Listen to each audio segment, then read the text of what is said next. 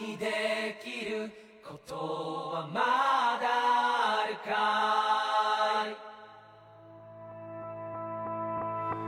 何も持たずに生まれ落ちた僕。とあの隙間でのたうち回ってる。諦めたものと Hello，大家好，我是梁毅，这里是超智游戏 Complex Game，我们一起面对这个世界的复杂、失控、不确定。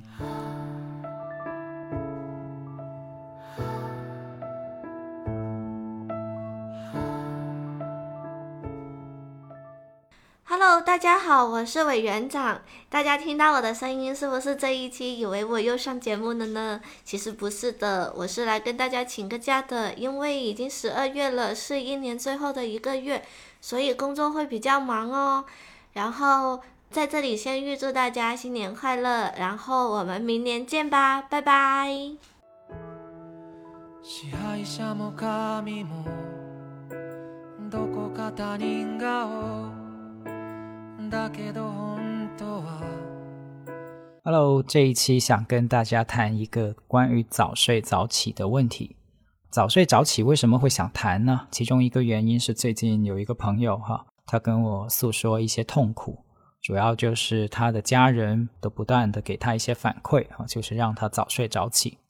然后他自己呢，在他的思考里面，他觉得一方面是应该如此，但是同时呢，又发现自己做不到。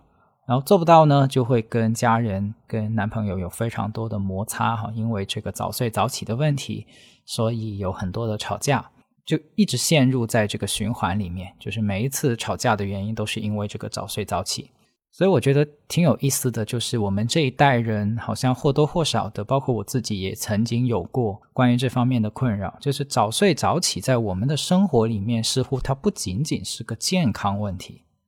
它还更多的是个关系问题，就是跟我们的家人在关于什么时候睡觉、什么时候起床这个问题上，从小到大就有很多很多的争议跟摩擦。那这一期我就想来说说这个问题，因为我觉得这已经不是单纯的一个生理健康的问题了，它里面其实是有很多奥妙的东西的。呃，我不知道大家有没有想过，就是早睡早起一定是对的吗？首先。我查了一些资料哈，就是比如说要早睡早起的人，就是长辈里面的说法哈，其中有一个叫做肝排毒哦，说这个肝呢在在十一点到一点之间呢是排毒的时间哈，所以呢你如果错过了这个时间，那你的毒素就会积累在身体里面等等等等等等等等。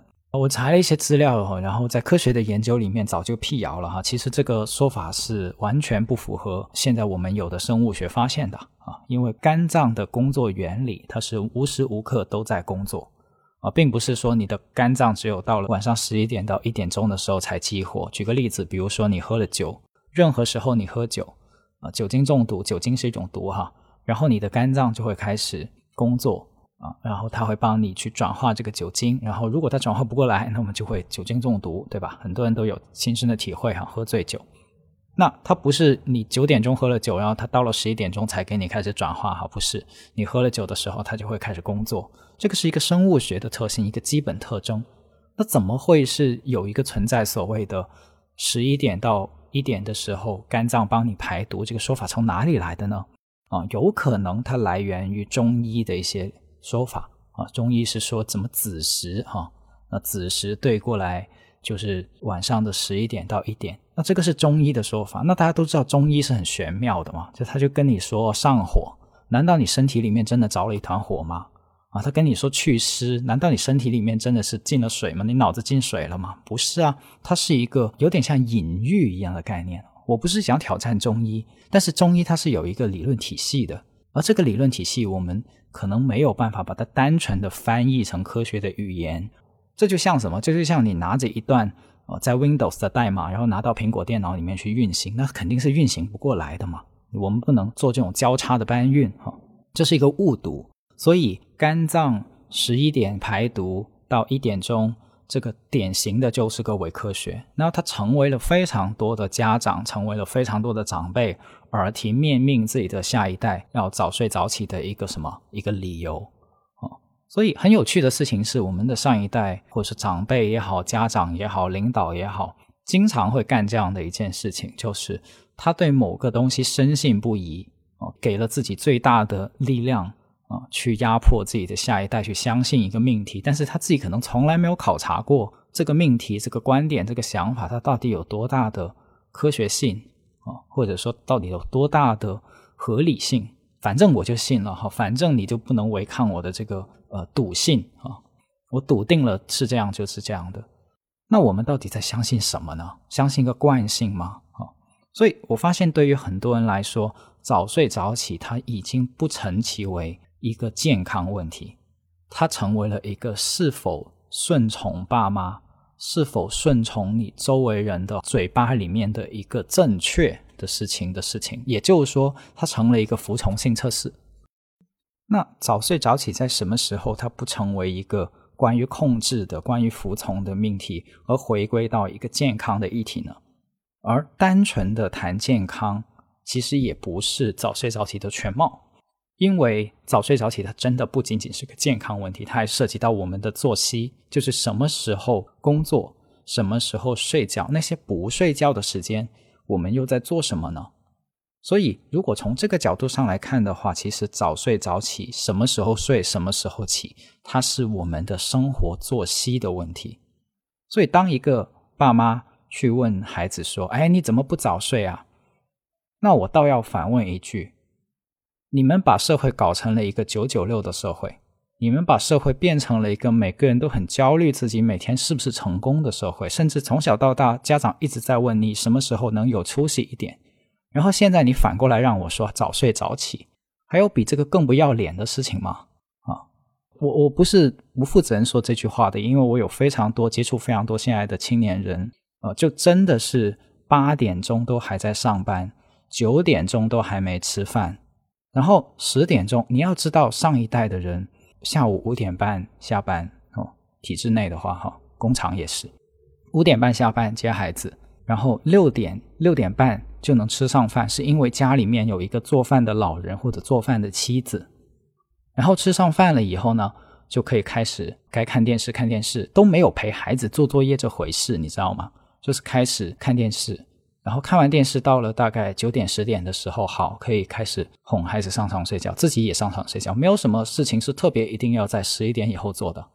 但现在不是这样啊，现在我们的社会不是这样啊，比比皆是，都是大量的青年人得工作到九点十点，然后他怎么结婚？我真的不知道他们怎么结婚哈。就是因为如果你结婚了，你有孩子了，就会面临一个时间，就是那你陪伴侣的时间在哪里？你。休闲放松的时间在哪里？陪伴孩子、陪伴自己的另一半、陪伴家人的时间又在哪里？所以，工作对我们生活跟时间的入侵是非常可怕的。它已经入侵到了我们本来所说的下班以后的时间。这当然是内卷，这当然是很可怕的异化、资本主义等等。我们可以编无数的词跟概念去剖析这个社会现象，但它已经降临。呃，千家万户都在发生这样的故事，然后在这个故事的基础上，上一辈的人还在摇着自己的大蒲扇去问年轻人：“你们为什么不早睡早起？”啊，我再说一遍，这真的是太不要脸的事情了哈！我很少骂人的，但是这件事情说出来，我真的觉得很不要脸，因为我自己也已经不是二十出头的青年人，某种程度上来说，我也觉得我有责任，我不能单纯的站在说我是青年人，我也觉得我作为大人，我也有一点点责任。我要继续强化这样的社会，让下一代的年轻人或下一代的孩子去继续在这样的结构下面难过下去吗？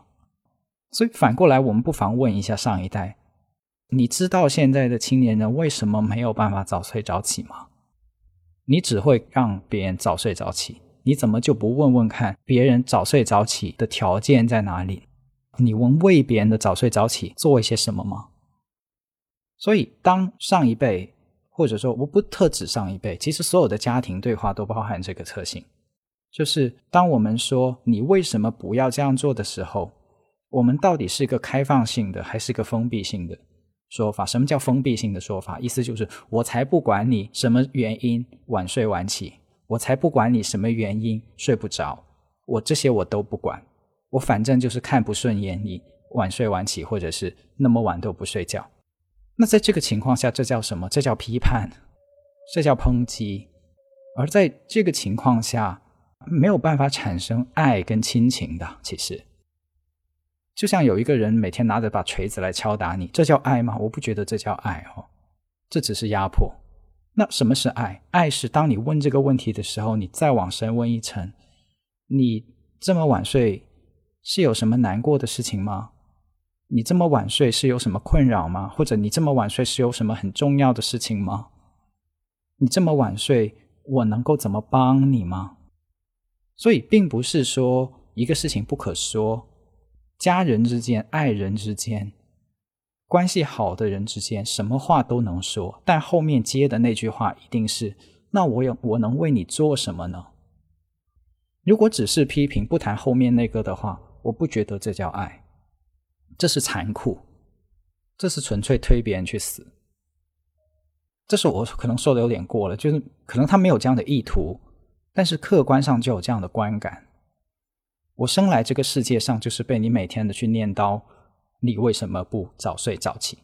我来到这个世界就是听这些话的吗？可是很有趣的是，或者说很无情的是，我发现非常多人的人生几十年跟自己的父母就在这种对话中度过。这是很大的痛苦，这也是为什么我这一期一开始听起来可能会是这么多大的怨气，因为这里面承载了非常多人生活中一种真实的痛苦。我们什么时候可以教一教家长，表达对孩子的关心，不只有能说这些。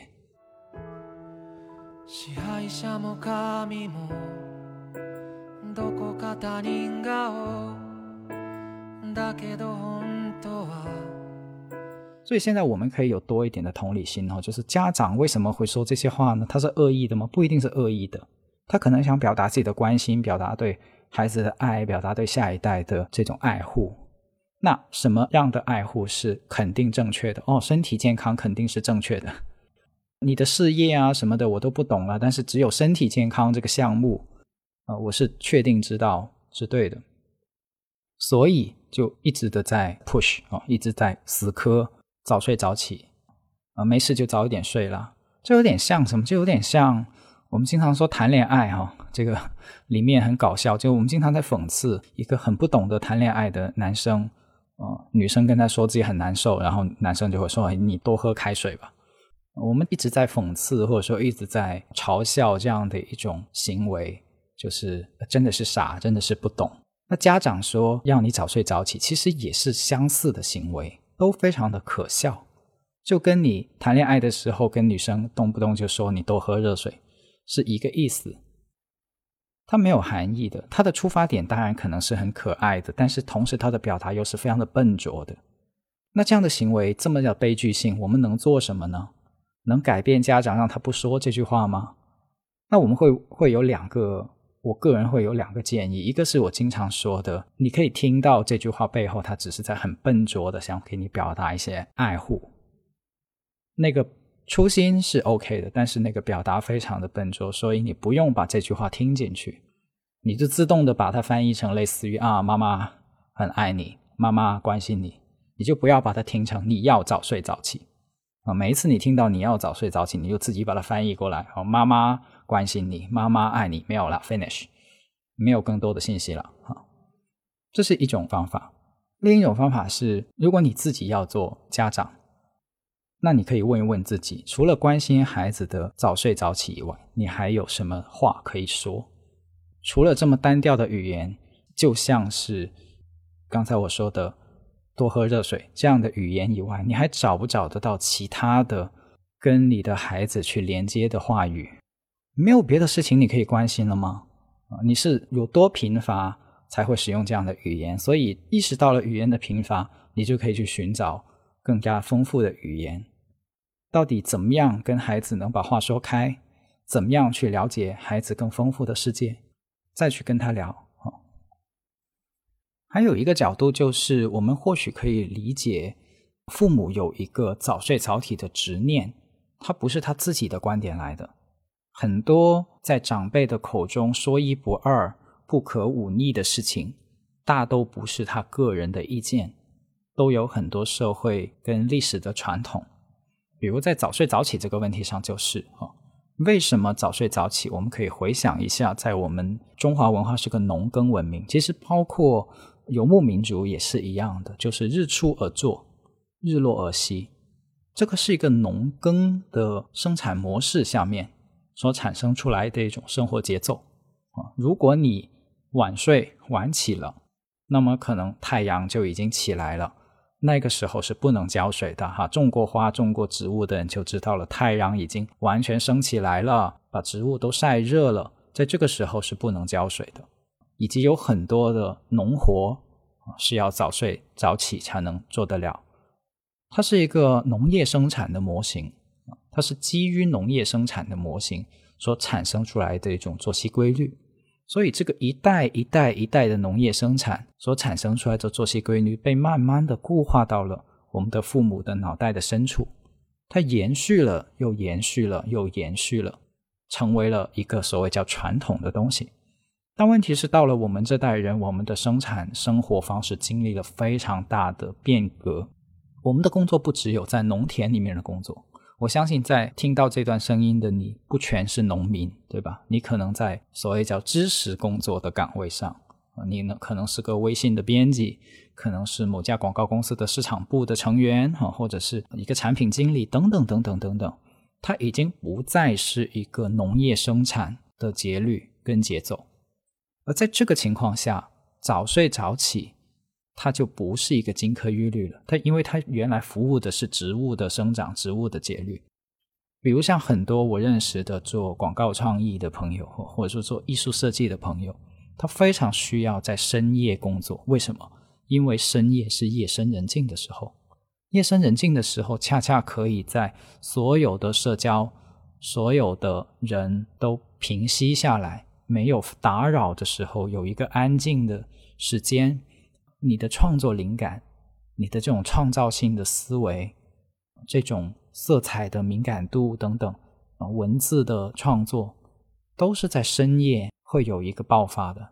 也就是说，对于很多艺术创作者来说，深夜是一个真正意义上的工作的时间。这个我也之前在 Steve 说里面有有提到过，因为我自己的工作本身也部分的包含这样的特性，所以我有我有感知到过。那如果这样的人他强迫自己，或者是他身边的人也要求他要早睡早起，这又会成为一个什么样荒谬的错位呢？他把他自己最有生产力、最有创造力的一段时间睡过去了。按他们的这个工作节律，就应该晚睡晚起，对吧？所以，如果我们从这个角度上来讲的话，这并不是单纯的说是个健康问题，早睡早起。还是晚睡晚起，还是什么时候睡什么时候起，它是一个生命节奏的问题。生命包含休息，也包含创造，包含交往，包含工作等等等等。所以这是一个生命节奏的问题啊。甚至有的人现在呃可能在失业的状态下，那他肯定很焦虑啊。就是如果你还要再给他加上一个你要早睡早起。或者是你不能晚睡晚起，他会很焦虑啊。所以，我我是在想，这个生命节奏其实是在问我们：我们有没有诚实的看待自己的身体？有没有诚实的去跟我们的创造力、我们的呃这种生命力去对话？就是一个理想的自然状态是什么？就是你什么时候会睡觉呢？你困了就会睡觉吗？这不是一个非常自然的事情吗？只要你没有思想上有过多的烦扰顾虑，那么一个正常的人难道不会困了就睡觉吗？这是一个非常有趣的事情哦，就是当爸妈叫你早睡早起的时候，他似乎忘记了一个人困了就会睡觉这个事实。就在那个瞬间，好像在父母的眼中，你是一个连基本的困了会睡觉。这个自律啊，这种其实都已经不叫自律，叫反应哦。这种基本反应都没有办法去做出反应的人。我必须说，有的时候我们对孩子的假想是一种巨婴式的假想，就是也不能叫巨婴，因为婴儿其实是困了会睡觉的，所以说是巨婴式的想法都不恰当啊。它是一种把别人想象成一个无能的人的假设。我也有的时候把这种想法叫做意志幻觉。什么叫意志幻觉？就是你好像觉得你的孩子是你的手和脚一样的。你的手和脚有是一个什么特点？就是第一，他们不会自主思考的。你不会是自己一个想法，你的手是一个想法，对吧？然后你给你的手会做什么事情呢？你会给你的手下命令直接下命令。我让你去吸，你就去吸；我让你去东，就去东。如果我让我的手去吸，然后结果我的手去了东，我会很惊悚，对吧？这个手不受控制。所以，有的人对于自己的亲人或者对于自己的另一半。家长对于孩子经常出现这种把孩子把人当成了自己的器官啊，把人当成了自己的手或者是脚去对待的这样一种现象。所以再说一次，早睡早起，我们在谈的很多时候不是在谈一个健康的问题，他在谈一个关系的问题。你自己想早睡早起，跟你妈想你早睡早起是两码事，是天差地别的两码事。那所以，如果你是自己要早睡早起的话，你是在自己感受自己的生活节律，对自己负责。就是你的身体会告诉你答案，比如说你晚睡了，然后身体器官开始出现各种的不舒服，这个反馈让你回到一个早一点睡的状态。我觉得这是健康的，这是自然的，并且当你这样子去调节以后，你会发现，哦，那我是不是把我的工作往前顶一顶哈？怎么样也也给自己留出。锻炼的时间、娱乐的时间等等等等，它是一个这样的作息小调整。如果你让一个人早上八点起来工作，然后到晚上十点，然后晚上十点下班，然后第二天再早上八点起来工作，然后到晚上十点又在下班，然后下班了以后马上就吃完饭，马上去睡觉，这样持续一个月，这个人会怎么样呢？这个人我刚刚看完一个新闻，这个人会猝死，这个人就是猝死的。有人说啊，不是啊。他不是有好好睡觉、好好休息吗？可是他没有别的了，除了工作就是睡觉。这个人会积累非常非常多的，就是他的生活里面就没有别的东西了，他就成了一个工作的机器人。他不猝死，他不抑郁，他还有别的选择吗？啊，从生理的角度来讲，这就不是一个健康的人生，他是个工具人，他成了某些人去创造 GDP，或者是成了某些企业去创造业绩的牺牲品。而我想问的问题是我们多少的父母没有意识到自己在帮着做这个帮凶，甚至自己就是这个系统的创造者跟维护者。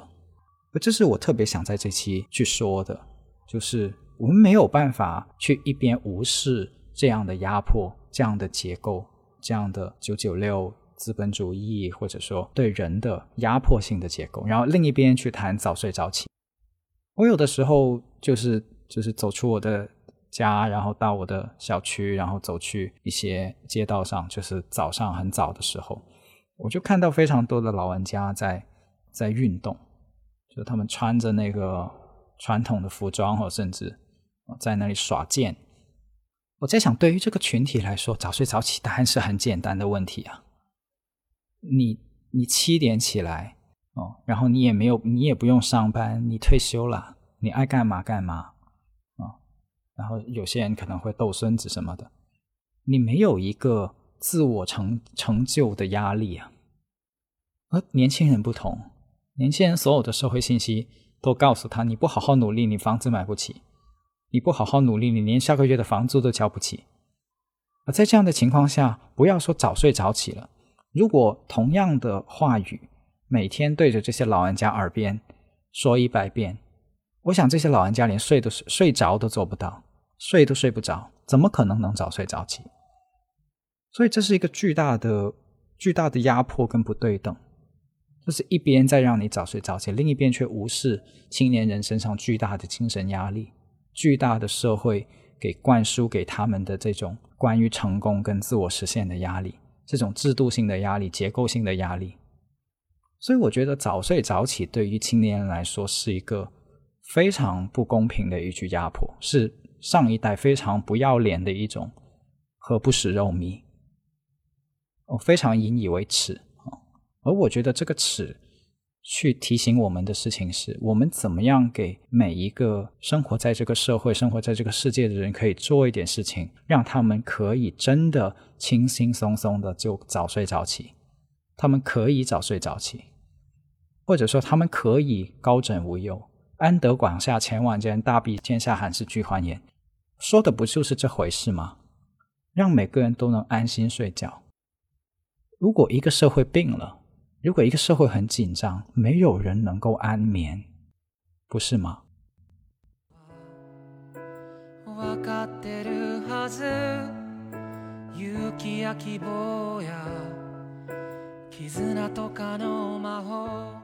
其实，如果我们仔细的想一下的话，我们身边还有蛮多的职业是要在深夜工作的，比如说这个在医院值夜班的医生。他一直，如果你晚上发生什么急诊、什么意外的伤害，马上要急救，或者甚至是做手术的话，那么医院是有急诊科的，急诊科的医生是需要值班值在那里的。嗯，我们每座城市，甚至到在乡村，都有医生需要半夜的出诊，他们是没有办法早睡早起的。至少这些在值夜班的、不断的轮换着去值夜班的医生是不能这样子的。呃，消防员，呃，也要值夜班。警察也要值夜班。嗯，还有一个职业，呃，可能数量更加庞大，那就是货车司机。呃，有一次我因为很晚要坐这个红眼航班的原因，所以从机场回市区，呃，已经一两点了，凌晨的一两点。但是我发现这个高速路上面非常多的堵满了。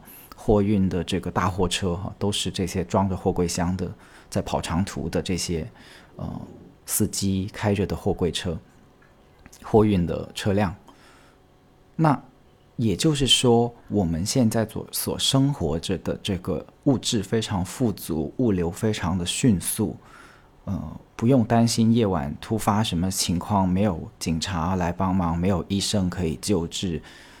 然后还有包括大楼里面的保安，巡逻的保安在保障我们的安全，还有更多更多的我不知我说不出来的一些岗位，但是它是保障性的，呃，应急性的，呃，物物流性的一些岗位，它都是在夜晚夜深人静，在大家都睡着了的时候还在工作，还在负责的。还有一个职业，我想到的是育儿。哦就是育儿的妈妈，可能在婴儿头一两年或者几年的时候，他是要经常晚上起来的，因为婴儿有很多的需要，他可能半夜要要喂奶哈。那哪怕有一些妈妈不愿意起来啊，或者是爸爸不愿意起来啊，月嫂去承担了这样的工作，那月嫂也是人呐，啊，月嫂也没有办法成为那个早睡早起的人，所以我们可以。从这些描述里面慢慢想象一个图景，就是其实我们要现代人活得舒适，是在依靠这些人的服务的。有非常非常多的人在社会的不同的角落里面，没有早睡早起，一直在熬夜来服务大家，来去提供了我们现在舒适的生活。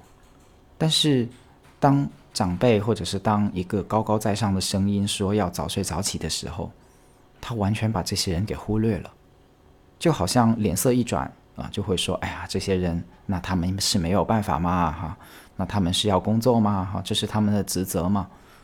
就换了另外一副面孔。所以这是非常不公平的，我觉得这是非常的自私自利的，或者说非常的以个人为中心的一种思考方式。就我们怎么能够去提倡一种生活方式，是我自己能够。自得其乐，早睡早起，身体健康，长命百岁。然后那些为我们服务、为我们牺牲的人呢？他们的命就不算命啊，他们的健康就不是健康啊，他们的工作就要坚持待在岗位上，去每天的为别人去消耗、去牺牲。我们怎么能够去认同这样的一种价值观跟生活方式？如果早睡早起代表的是某种所谓叫健康的生活的方式的话，那么。它也只能是一种非常自私的生活方式，不是吗？而且这意味着什么？这意味着像熬夜，不要熬夜，健康的呃作息，早睡早起这些话语，它其实是假设了一个不负责任的年轻人。就是你为什么会熬夜？为什么不能早睡早起？因为你不对自己负责。他假设了这样的一个主体，但是这个主体是非常的不真实的。啊，一旦他遇到不相符的人的时候，他就把他排除出去了。比如刚才我介绍到的所有的这些人，难道为你服务的夜班医生对自己不负责吗？难道为你准备着救火的消防员对自己不负责吗？难道，呃，值夜班准备来救你的警察对自己不负责吗？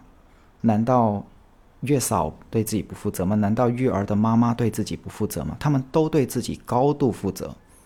所以说，一个人晚睡、熬夜、不早睡早起，就是对自己不负责任。这个，这个是个想象来的，这个是说不通的。而一旦这套话语遇到了一些刚像我刚才说的人跟主体的时候，他就视而不见，他就选择忽视，选择视而不见。所以这是一个非常单调的想象。早睡早起是个非常单调的想象，也是一个以健康为名的权利。它是一种权利，权利的特点就是，当他遇到真实的需要跟例外的时候，他就是开始视而不见，啊，他就跟你开始跟跟你谈别的，或者脸色一转，用另外的一套价值观去要求。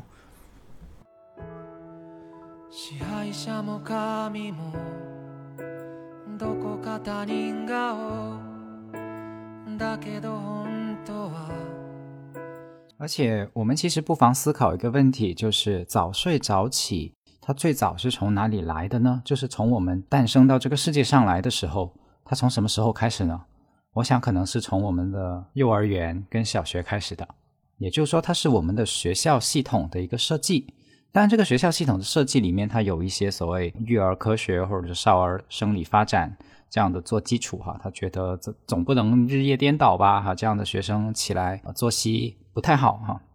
基于这样的假设，然后设计了，但其实也不一定哈。我看到有很多的学校，比如说某些高考前夕的学校，他会要求学生很早的起来哈，开始早读，甚至是有一些寄宿学校，他会要求学生六点钟起床或者五点半起床来去开始早读。就是说，对早起这件事情似乎是没有。特别的介意的，这个呼非常呼应了我们前面提到的农耕社会里面，甚至可以四五点起来开始浇花、开始浇田、开始除草。就我们有非常多的农业故事，都是从半夜开始去劳作的。那所以小朋友是六点七点起来，然后很多的家长呢也是在这样的安排下，就是六点七点起来能把孩子送到学校去，然后自己在上班，然后就能够保证自己八点或者八点半到单位里面。然后你会发现，在这个故事里面，尤其是现代生活的这种安排里面，与其说是孩子先安排好了时间，然后让大人去上班，不如说是反过来，因为大人的上班时间是八点八点半，所以早一点的要把孩子送到学校里面去。因为相应的有很多的家长跟声音也是，那如果我下班的时间是五点，然后你学校的放学时间是下午三点。那中间这段时间孩子要去哪里呢？于是就诞生出一种机构叫日托机构，就是要把孩子从三点托管到五点或者五点半，要么就是跟学校协商，好让学校的老师在下课以后也带班带一段时间，带到家长下班能来去接送孩子。也就是说，我们的孩子的上学、放学、起床、作息时间其实是跟大人的生活安排密切相关的、相互配合的这样的一个设计。是有这样的关系在的。那我的疑问是：大人真的每一个都是八点半上班，然后五点半下班、五点下班的吗？真的吗？过去可能是这样的，过去几十年或者过去一百年慢慢形成的这种以农业、工业有工人跟农民嘛，这以及在事业单位里面呃上班的，就体制内的的朋友，那可能是这样的，的确是这样的。他有一个这样的固定的作息，上班时间、下班时间。可是我们慢慢会发现，越来越多其他的行业，它不是这样的。因为有一个东西叫做第三产业，也就是服务性的行业。服务性的行业意味着，别人在上班的时候，你没有办法为他服务。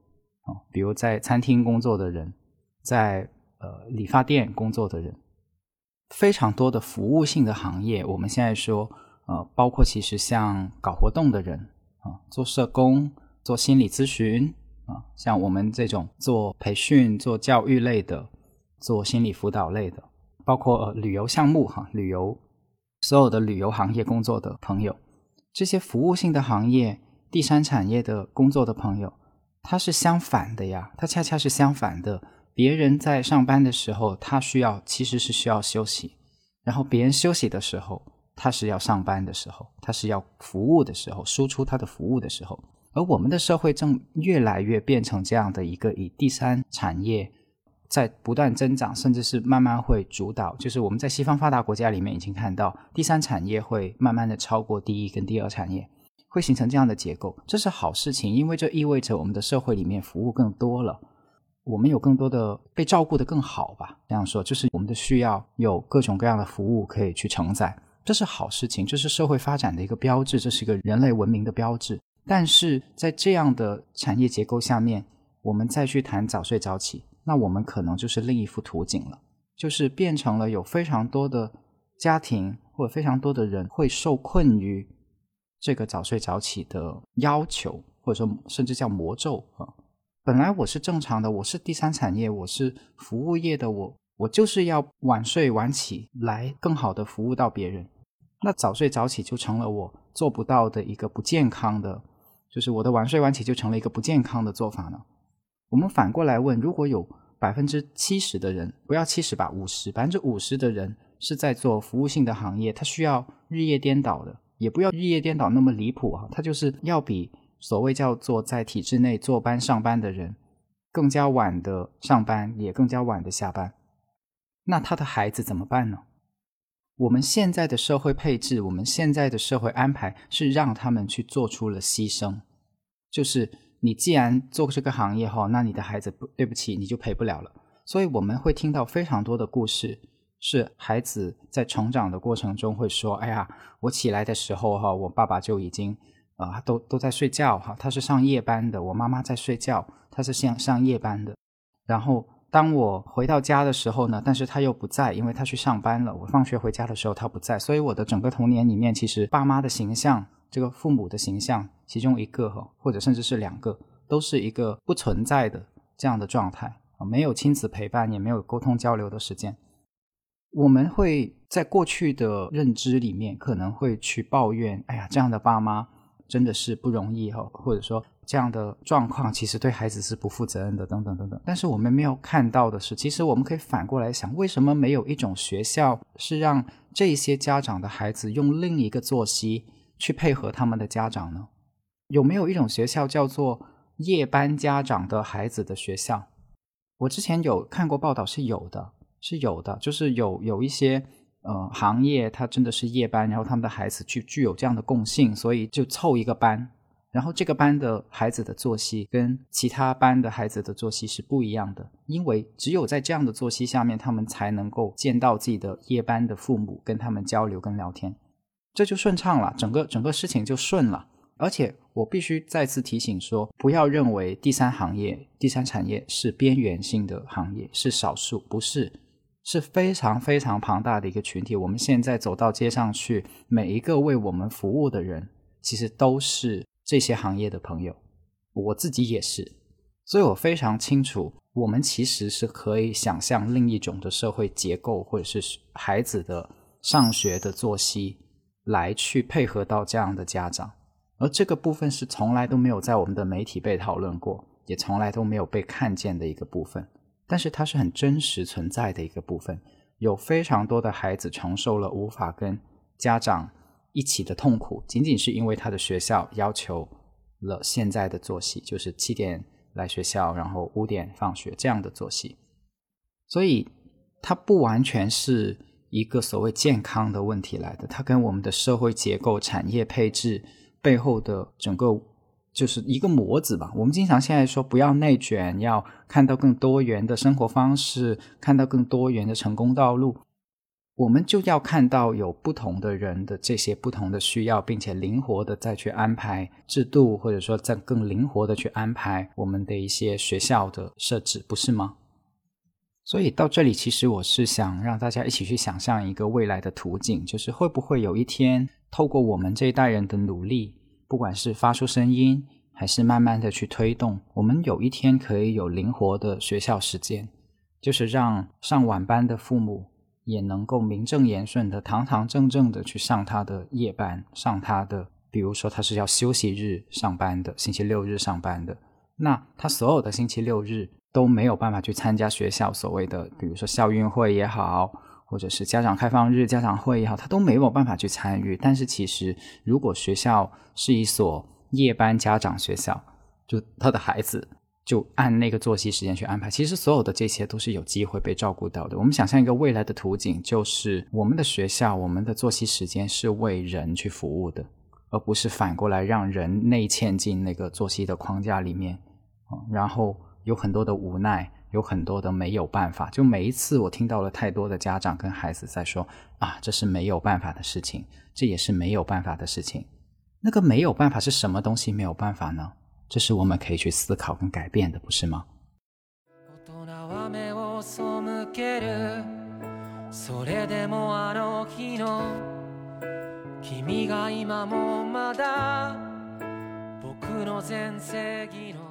我还想讲一些跟生理相关的知识，因为在睡觉这个问题上，其实我们是有一些神经去控制的啊，一个叫交感神经，一个叫副交感神经。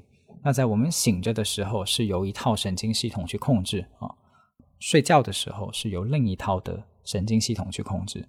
而这个交感副交感神经系统的切换，这个我们睡着其实就是这个系统切换的瞬间啊。那我们因为是一个动物，所以我们身上也积累了千百万年来我们的祖先积累下来的一些规律。这个交感副交感神经的切换就带着这一套规律，它不能说固定，但是它也有惯性。它的惯性是什么呢？就是它跟我们环境的变化的确是有关系的啊。就比如说在温度降低的时候，在光线转暗的时候。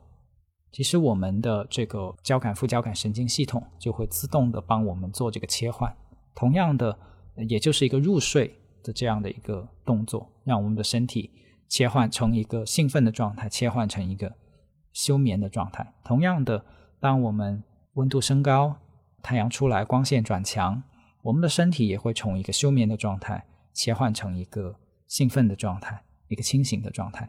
这个是背后有一些。神经系统的切换跟控制的，可问题是，现代生活我们发明了两个东西，一个叫电灯，一个叫空调。所以有一些生活在原始部落或者是森林里面的人，他的家里面没有什么灯啊。我不知道大家有没有留意，就是有一些国外的，尤其是在纬度比较高的地方，北欧啊、北美啊等等的家庭里面。他的客厅其实是没有吊灯那种大灯哦，它有一个氛围灯，但它没有装大灯。睡房里面也是，它没有装一个吸顶灯。中国有一个家装的东西叫吸顶灯，吸顶灯能够做到什么程度？就是吸顶灯能够做到晚上你打开吸顶灯，你的厅的亮度跟白天的亮度是一样的，甚至比白天的亮度还要更高。那这会造成一个影响，就是你的神经系统。就识别不过来了。明明太阳下山了，明明如果按我们古代是个猿猴，是个动物这样的生理节律，交感副交感神经会帮你切换过去。太阳下山以后就自动切换成一个想睡觉的状态。但是因为吸顶灯的存在，因为这个厅整个都是亮的，或者他不在家里面，他在办公室，办公室也是吊灯啊，大的光管非常明亮的，商场里面也是非常明亮的。所以就会有一段时间是，哪怕太阳下山了，但是我们依然非常兴奋。这样的是现代人特有的。这个现代人指的是，当我们人类发明了电灯，再到了二十二十一世纪都普及了，而且是普及成了无处不在的照明的的过程。其实这段历史你就可以理解成人类在忤逆着早睡早起的惯性的一段历史。所以，我们的父母在跟我们说早睡早起的时候，你看一下多吊诡。你们创造的文明就是在反抗早睡早起，你还好意思跟我说要早睡早起？你们整个设计的环境就是让我不要早睡早起的，然后你现在跟我说要早睡早起，这是很双标的、很吊诡的一个事情。我们整期节目都在谈这种精神分裂、跟这种双标、跟这种吊诡，所以我们我们会知道说我们回不去了，就是我们不可能回到一个原始人的时代，说啊，现在把大家所有的电灯都拆掉，这这是一种梦想。这某种程度上来说是种梦想，就是我们可以保有这样的一个梦想，说：哎呀，什么时候我们能够不要在太阳下山以后呢，继续去看互联网哈，能够不要去应酬啊，而是每个人都日出而作，日落而息，这是个美好的梦想。但是可能在我们有生之年里面，这是个不太现实的梦想，对吧？那与之相对应的事情，可能就是我们怎么样，哪怕在这样的社会环境里面，也找寻自己。适合自己的生活节奏。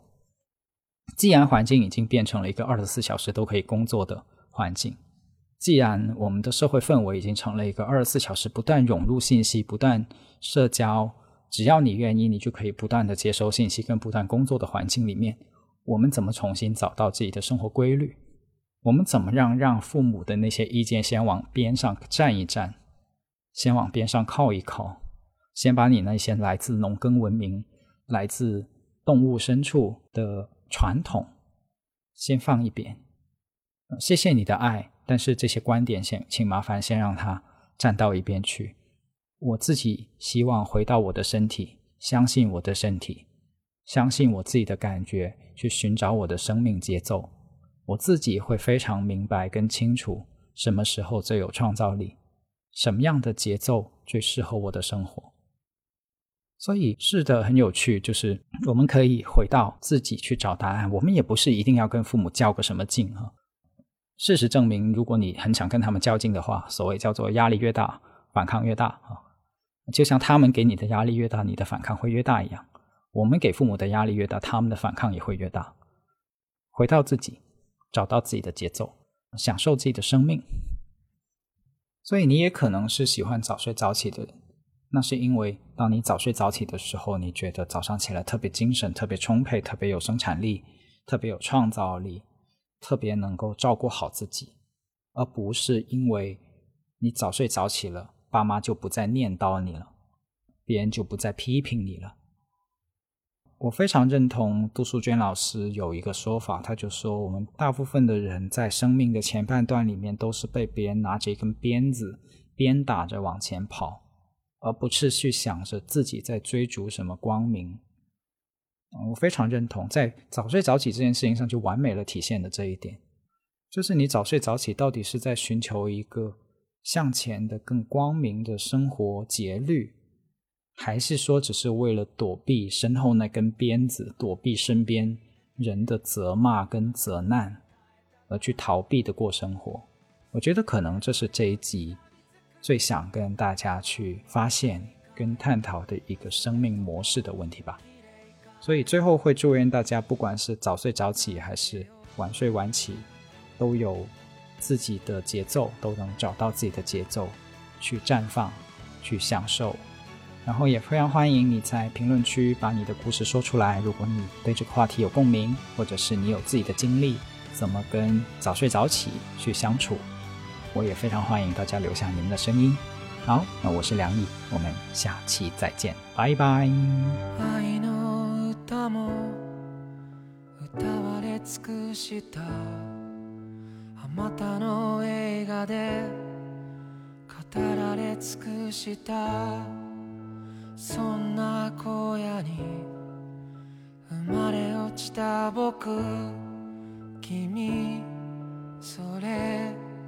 でも愛にできることはまだあるよ。僕にできることはまだあるよ。